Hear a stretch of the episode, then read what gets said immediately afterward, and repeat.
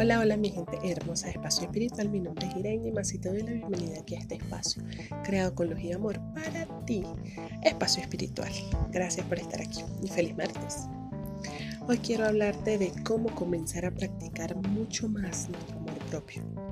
El amor propio ahorita es un tema que se ha convertido en moda, pero no es así. De verdad tenemos que, que centrarnos en nosotros, en ese amor propio, porque si no lo tenemos, no podemos amar a más nadie. Si no tenemos amor propio, no podemos conseguir lograr lo que queremos.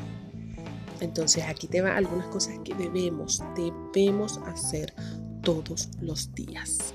Siempre tenemos que tener esto en la mente. Entonces, uno, sé la prioridad.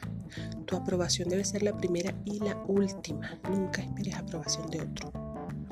2. Conócete.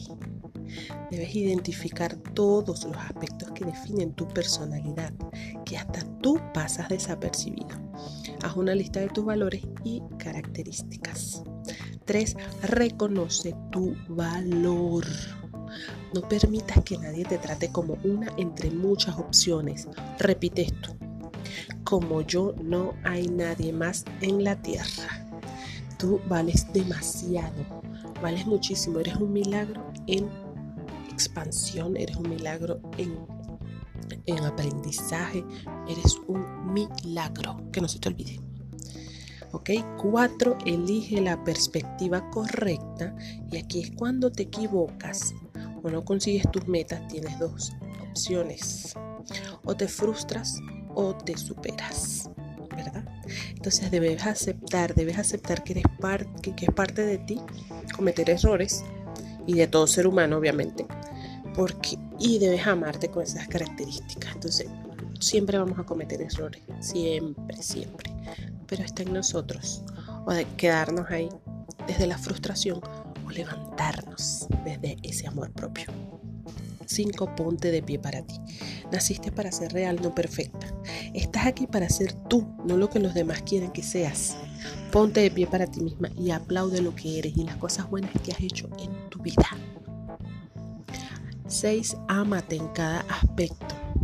No pierdas tiempo comparándote con otros. Mejor inviértelo en reconocer tus fortalezas y debilidades y obviamente trabaja en ellas.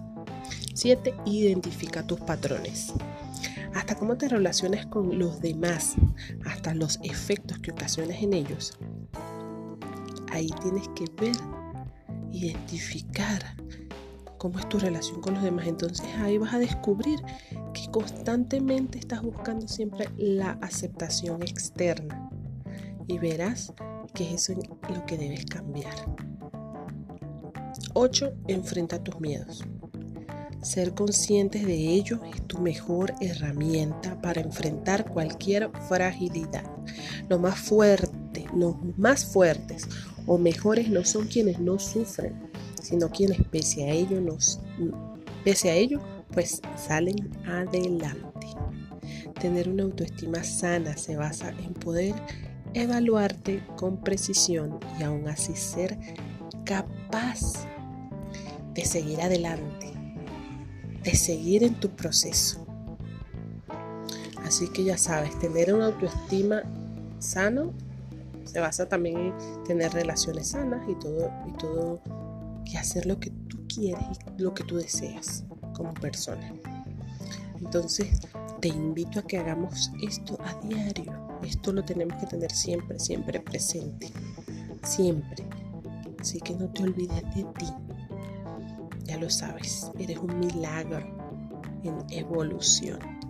Te mando un fuerte abrazo de luz. Mi nombre es Irene Nimasa. Gracias por estar aquí en un episodio más de este podcast Espacio Espiritual, creado con amor y luz para ti. Nos vemos mañana. Chao, chao.